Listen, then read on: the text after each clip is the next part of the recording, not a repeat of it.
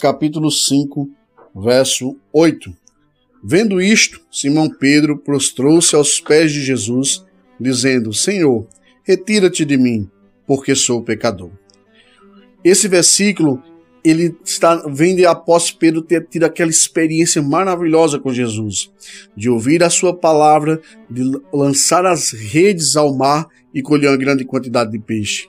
E o interessante é que Pedro, ao ir ao encontro de Jesus, ele não expressa assim uma alegria momentânea, mas simplesmente ele reconhece o quanto ele é pecador, o quanto ele está em falta com Deus. Querido, estar na presença de Deus, primeiro sentimento que nos faz é reconhecer quem somos e quem é Deus. Pedro, naquela hora, ele reconheceu o quanto ele era pecador e quanto Jesus era santo.